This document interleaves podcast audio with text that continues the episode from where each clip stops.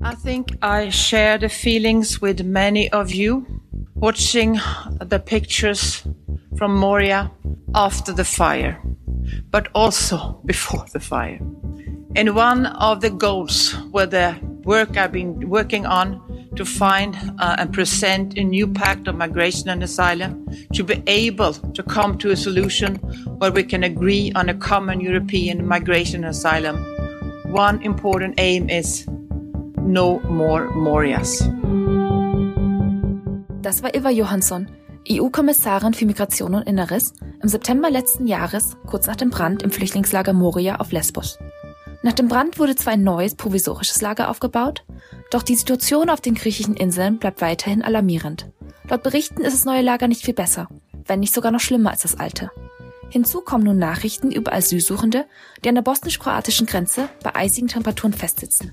Dabei sind Moria und Lipa nur zwei der sichtbareren Krisen der europäischen Migrationspolitik, die sich seit Jahren in einem Dauerkrisenmodus zu befinden scheint. Einigung und Reformen auf EU-Ebene erscheint zäh und kaum in Sichtweite.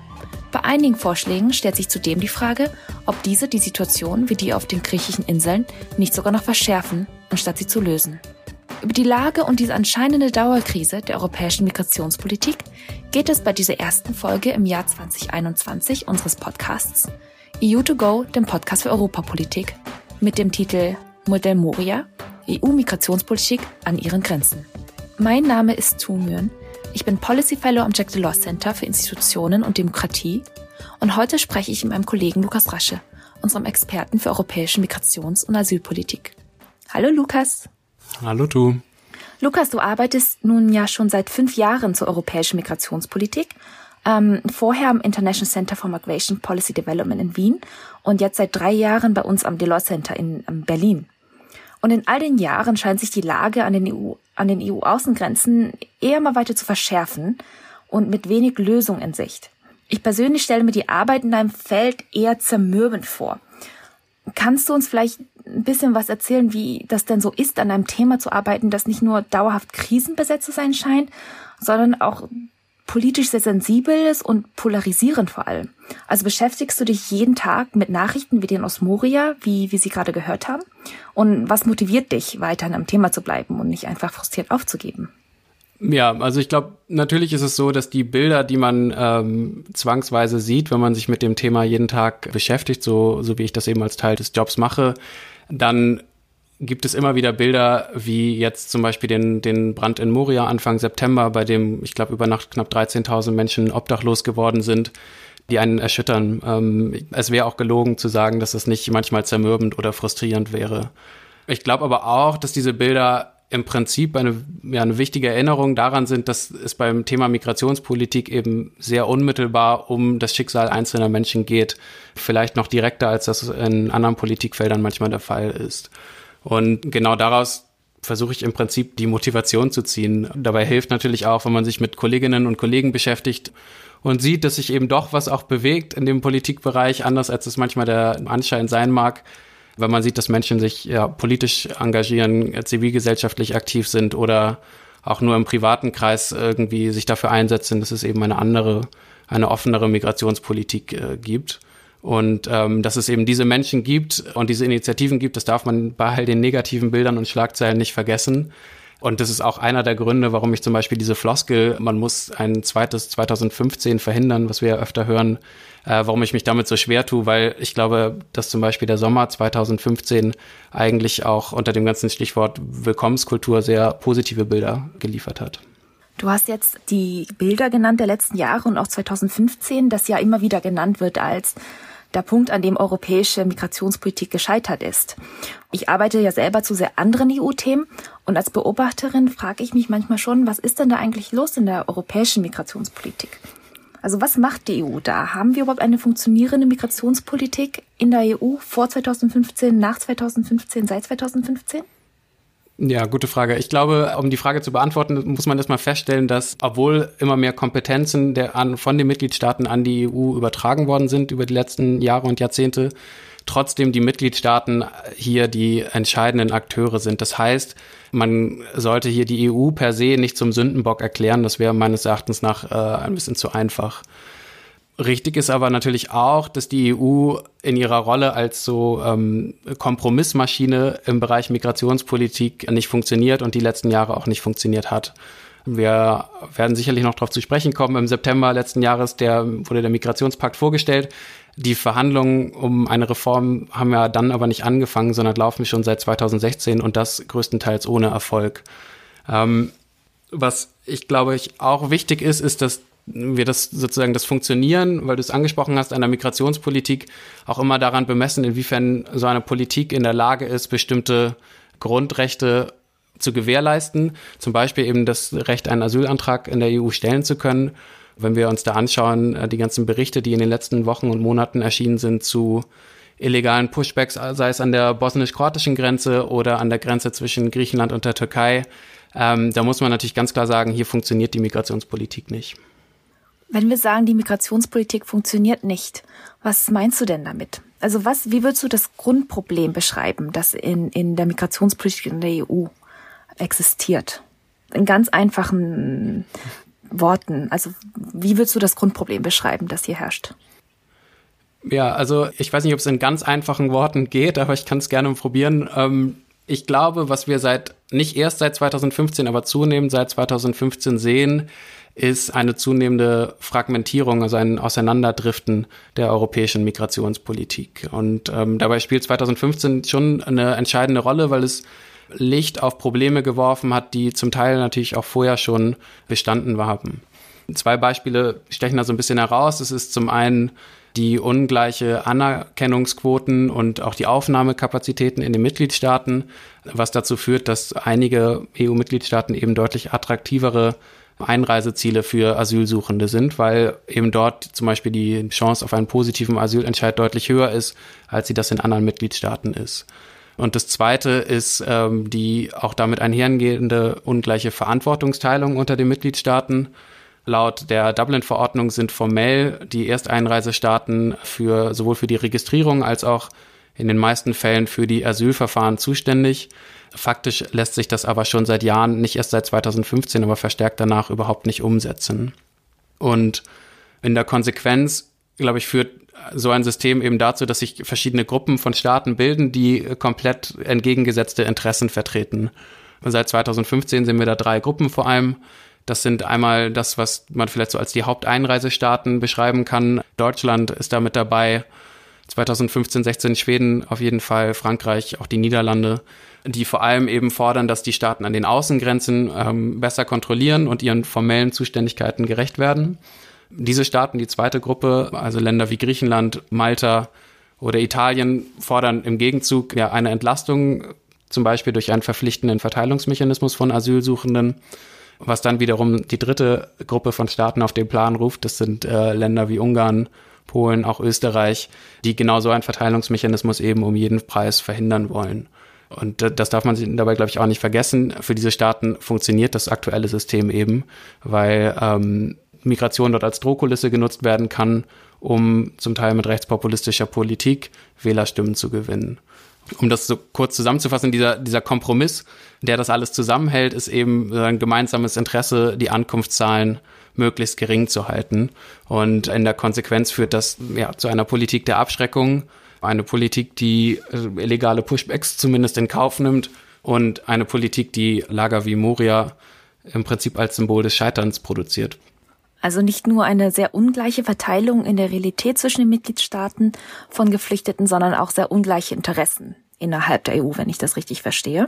Und all das endet dann oder ist äh, quasi in dem New Pact resultiert der jetzt von der Kommission vorgeschlagen wurde. Und ähm, vielleicht kannst du uns da noch mal ein bisschen was erzählen. Du hattest ja eben schon erwähnt, dass es jetzt der Kompromiss ist, der, der auf EU-Ebene gefunden wurde. Der New Pact war ja ursprünglich für April angekündigt und ist jetzt erst im September gekommen und selbst jetzt mit einiger Verspätung wirkte es nicht wie die eine große Lösung auf all die Probleme der EU-Migrationspolitik. Aber vielleicht kannst du uns noch mal kurz erläutern, was sich denn genau in diesem New Pact verbirgt. Ja, gerne. Also auch um, um die Vorschläge des New Pact zu verstehen, ist es, glaube ich, sinnvoll, sich nochmal anzuschauen, welche Rolle die Kommission in diesem, in, in diesem ganzen Drama Migrationspolitik einnimmt. Wenn man sich zum Beispiel den Aufbau und auch das Mandat der Kommission anschaut, dann äh, wird die Kommission ja immer einen Vorschlag machen, der versucht, möglichst alle 27 EU-Mitgliedstaaten an einen Tisch zu bekommen. Das ist nachvollziehbar.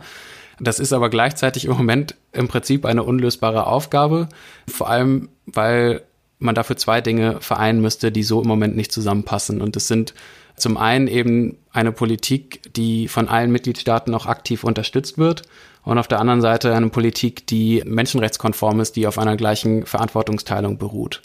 Man hat das versucht, einen, einen solchen Kompromiss äh, herzustellen. 2016 zum Beispiel durch einen damals verpflichtenden Verteilungsmechanismus, den man gegen den Willen von Ländern wie Ungarn und Polen und Tschechien eingeführt hat, der in der Praxis aber gescheitert ist. Äh, das muss man, glaube ich, so sagen. Die drei genannten Staaten haben damals Widerspruch vom Europäischen Gerichtshof eingelegt, sind damit zwar gescheitert, rechtlich haben in der Praxis aber keine oder so gut wie keine Flüchtlinge aufgenommen. Und dieser, dieser ganze Streit hat im Prinzip dazu geführt, dass die Gräben zwischen diesen Gruppen, die ich eben beschrieben habe, eigentlich nur noch tiefer geworden sind. Und genau diese Gräben sehen wir auch, wenn wir uns den New Pact anschauen. Was die Kommission da versucht hat, ist eben diese ganzen entgegengesetzten Positionen irgendwie in einem Vorschlag zu vereinen, mit dem Ziel, möglichst niemanden äh, vor den Kopf zu stoßen. Und im Prinzip ist das, was dabei herausgekommen ist, ein Vorschlag, der alle vor den Kopf stößt, weil niemand wirklich damit zufrieden ist und der in vielen Punkten dadurch auch überhaupt nicht praktikabel ist. Ähm, das ist jetzt natürlich ein Problem, das in der EU vielleicht auch noch in anderen Politikbereichen auftaucht. es ist, ähm, ich glaube, du hattest am Anfang gesagt, dass die EU eine riesige Kompromissmaschine ist. Und ich glaube, dass es nicht nur in der Migration so ist, dass manchmal Lösungen rauskommen, die keiner ganz toll findet aber um jetzt mal beim New Pact zu bleiben, du hast ja mit unserer Kollegin Marie Walter Franke dir den New Pact auch noch mal ein bisschen genauer angeschaut und vor allem einen ganz bestimmten Vorschlag aus dem New Pact herausgepickt und dazu ähm, zwei Papiere geschrieben, nämlich die Grenzverfahren. Bevor wir noch weiter darüber sprechen, vielleicht erstmal ganz kurz, was sind Grenzverfahren? Worum geht es dabei?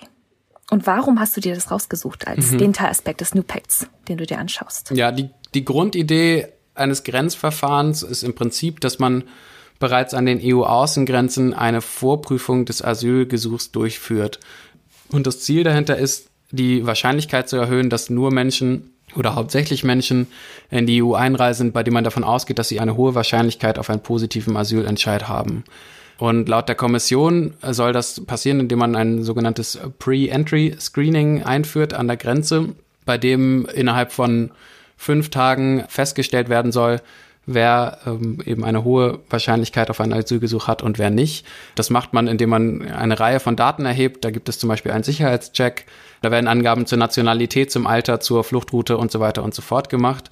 Das ist alles deutlich umfangreicher, als es im Moment der Fall ist und soll, wie gesagt, dazu führen, dass man entscheiden kann, wer ein Grenzverfahren durchlaufen muss und wer ein, in ein reguläres Asylverfahren kommt.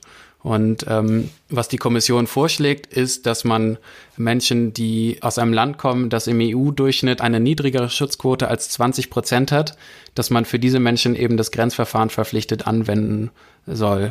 Das Verfahren selbst soll dann maximal zwölf Wochen dauern und im Falle eines negativen Asylentscheids soll dann eben noch direkt von der Grenze aus eine Rückführung initiiert und durchgeführt werden. Und ähm, die Kommissarin Johansson, die den Pakt federführend mit begleitet hat, hat eben in der, bei der Vorstellung gesagt, dass äh, genau diese Grenzverfahren zu, Zitat, also eindeutig äh, fairen und schnelleren Verfahren führen soll. Und genau dieses Versprechen, diese Ankündigung haben Marie und ich uns in unserem Papier nochmal genauer angeschaut. Und zu was für einer Schlussfolgerung seid ihr gekommen? Sind die Verfahren wirklich so clear, fair und fast? Also klar, fair und, und schnell, wie von der Kommissarin versprochen? Ja, also im Prinzip sind es ja alles drei Ziele, die total nachvollziehbar sind, die auch sinnvoll sind. Was wir allerdings argumentieren, ist, dass so wie es die Kommission vorschlägt, alle drei gleichzeitig nicht umgesetzt werden können. Der Vorschlag, den die Kommission auf den Tisch gelegt hat, hilft zum Beispiel dabei, das Grenzverfahren zu standardisieren, zum Beispiel dadurch, dass man eben diese 20 Prozent Hürde äh, einführt, bei der das Grenzverfahren dann verpflichtend wird. Das alles hilft dabei, die Anwendung ein Stück weit eindeutiger zu machen. Ähm, Der Vorschlag der Kommission enthält auch Anreize für ein schnelleres Asylverfahren, indem man zum Beispiel die Fristen deutlich kürzt. Ähm, der wesentliche Punkt ist im Prinzip dieses dritte Versprechen, das Ilva Johansson da gemacht hat, dass die Grenzverfahren zu einem fairen Verfahren führen sollen. Und genau da sehen wir eben nicht, dass das passiert. Und ich glaube, der wesentliche Punkt hier ist, dass die Kommission zwar immer wieder versprochen hat, äh, dass es keine neuen geschlossenen Lager an der Grenze geben soll. Wir haben das eingangs gehört, No More Murias ist da sozusagen das Stichwort. Aber wenn man sich die Vorschläge genauer anschaut, dann sieht man, dass äh, diese de facto nur mit geschlossenen Lagern umgesetzt werden können. Vielleicht ein Punkt, der da besonders hervorsticht, ist die Idee, dass dieses ganze Grenzverfahren basierend auf einer sogenannten Fiktion der Nichteinreise ablaufen soll. Das heißt, Ganz einfach gesagt, obwohl jemand physisch auf EU-Boden sich befindet, gilt diese Person als rechtlich nicht eingereist. Und das wiederum wirkt sich dann sehr negativ auf die Fairness des Asylverfahrens aus. Also es ist zum Beispiel schwierig in so geschlossenen Lagern, die oftmals ja auch ja, sehr weit abgelegen sind, siehe zum Beispiel auf, auf Lesbos oder auf den anderen griechischen Inseln. Dort ist es schwieriger für NGOs, für Rechtsberatungen, aber auch für medizinische Betreuung Zugang zu den Asylsuchenden zu bekommen. Und äh, zusammen mit dieser Verkürzung der Fristen, die ich eben angesprochen habe, macht es es deutlich schwieriger, dort ein, ein faires Verfahren mit entsprechender Rechtsberatung zu bekommen. Das heißt, wir haben jetzt nach jahrelangen Diskussionen und Streitereien eine Lösung, die vielleicht klarer ist und vielleicht schneller ist, aber nicht fair ist und vor allem nicht zu No Memoria führen wird. Also sie wird keine Lösung sein, um, um eine Situation wie auf den griechischen Inseln zu verhindern. Was sind denn deiner Meinung nach die politischen Erfolgschancen des New Pacts? Das klingt jetzt ja nicht wahnsinnig rosig als äh, Lösungsansatz auf europäischer Ebene für dieses Dauerproblem der Migrationspolitik. Führt das noch zu was oder warten wir da auf einen neuen Vorschlag der Kommission? Ja, ich glaube, grundsätzlich kann man sagen, dass die ersten Reaktionen der Mitgliedstaaten zurückhaltend bis zurückweisend waren. Ähm, die Kommission hat vorher auch selbst gesagt, sie erwartet nicht, dass jemand in Jubelschreie ausbricht, wenn sie den Vorschlag präsentiert an den grundsätzlichen Positionen, die ich eingangs so ein bisschen skizziert hatte, hat sich durch diesen Vorschlag nichts geändert. Das muss man, glaube ich, so deutlich sagen. Auch die deutsche Ratspräsidentschaft, die in der zweiten Jahreshälfte 2020 eigentlich den Reformprozess weiterbringen wollte, die sich vorgenommen hat, einen politischen Kompromiss am Ende des Jahres zu präsentieren, musste sich im Endeffekt mit einem Fortschrittsbericht zufriedenstellen. Ähm, ein Fortschrittsbericht, der den Namen nicht unbedingt gerecht wird. Wir haben zum Beispiel gesehen, dass die eben schon genannten Ersteinreisestaaten wie Griechenland, Italien, Malta und Spanien gemeinsam ein Positionspapier äh, veröffentlicht haben, in dem sie sich gegen den Vorschlag der Kommission stellen, solange die Kriterien für eine verpflichtende Aufnahme von Asylsuchenden in anderen EU-Staaten eben so vage und so flexibel gehalten werden, wie sie das im Moment im Vorschlag der Kommission sind was wiederum dann die Staaten wie Österreich, Ungarn, Polen auf den Plan ruft. Das heißt, die Kommission versucht sich im Prinzip mit dem Vorschlag an der Quadratur des Kreises und ich glaube nicht, dass wir da in naher Zukunft mit diesem Vorschlag große Erfolgschancen haben werden. Jetzt haben wir ganz lange über die Probleme und die, diese Dauerkrise in der europäischen Migrationspolitik gesprochen und auch über die Erfolgsaussichten oder Nicht-Erfolgsaussichten des ähm, New Pacts. Gibt es denn in dem Bereich Migrationspolitik auch Hoffnungsschimmer oder Lösungsansätze, die ein bisschen verheißungsvoller sind als, als der New Pact, den wir jetzt besprochen haben? Ja, ich glaube schon. Man muss vielleicht ein bisschen suchen, aber ich glaube, es gibt diese Hoffnungsschimmer und, und Lösungsansätze auf jeden Fall.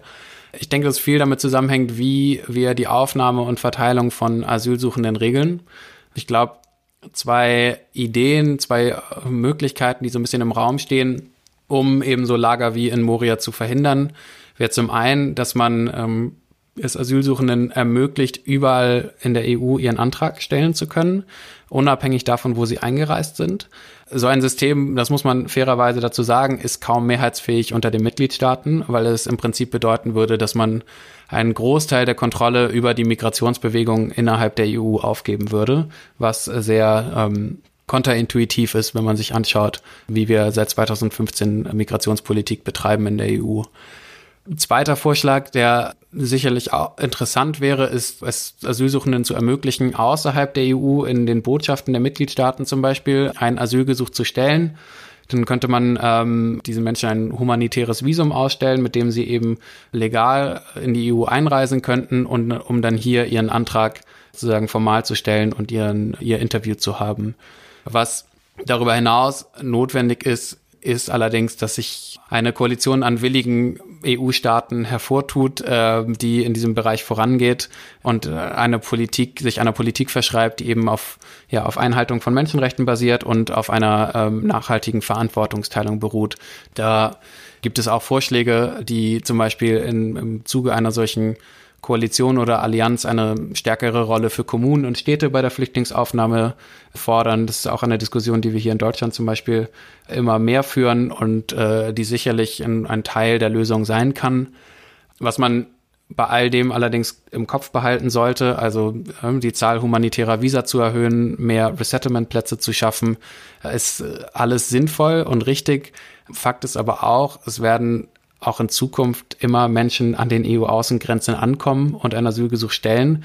Und deshalb ist es eben wichtig, eine Politik zu fordern und äh, zu fördern, die gewährleistet, dass dieses ähm, territoriale Recht auf Asyl, wie das genannt wird, eben ohne Einschränkungen in Anspruch genommen werden kann.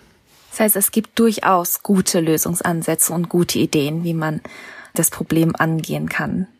Aber momentan scheitert es noch ein bisschen an, am Willen einiger Mitgliedstaaten, wenn ich das richtig verstehe.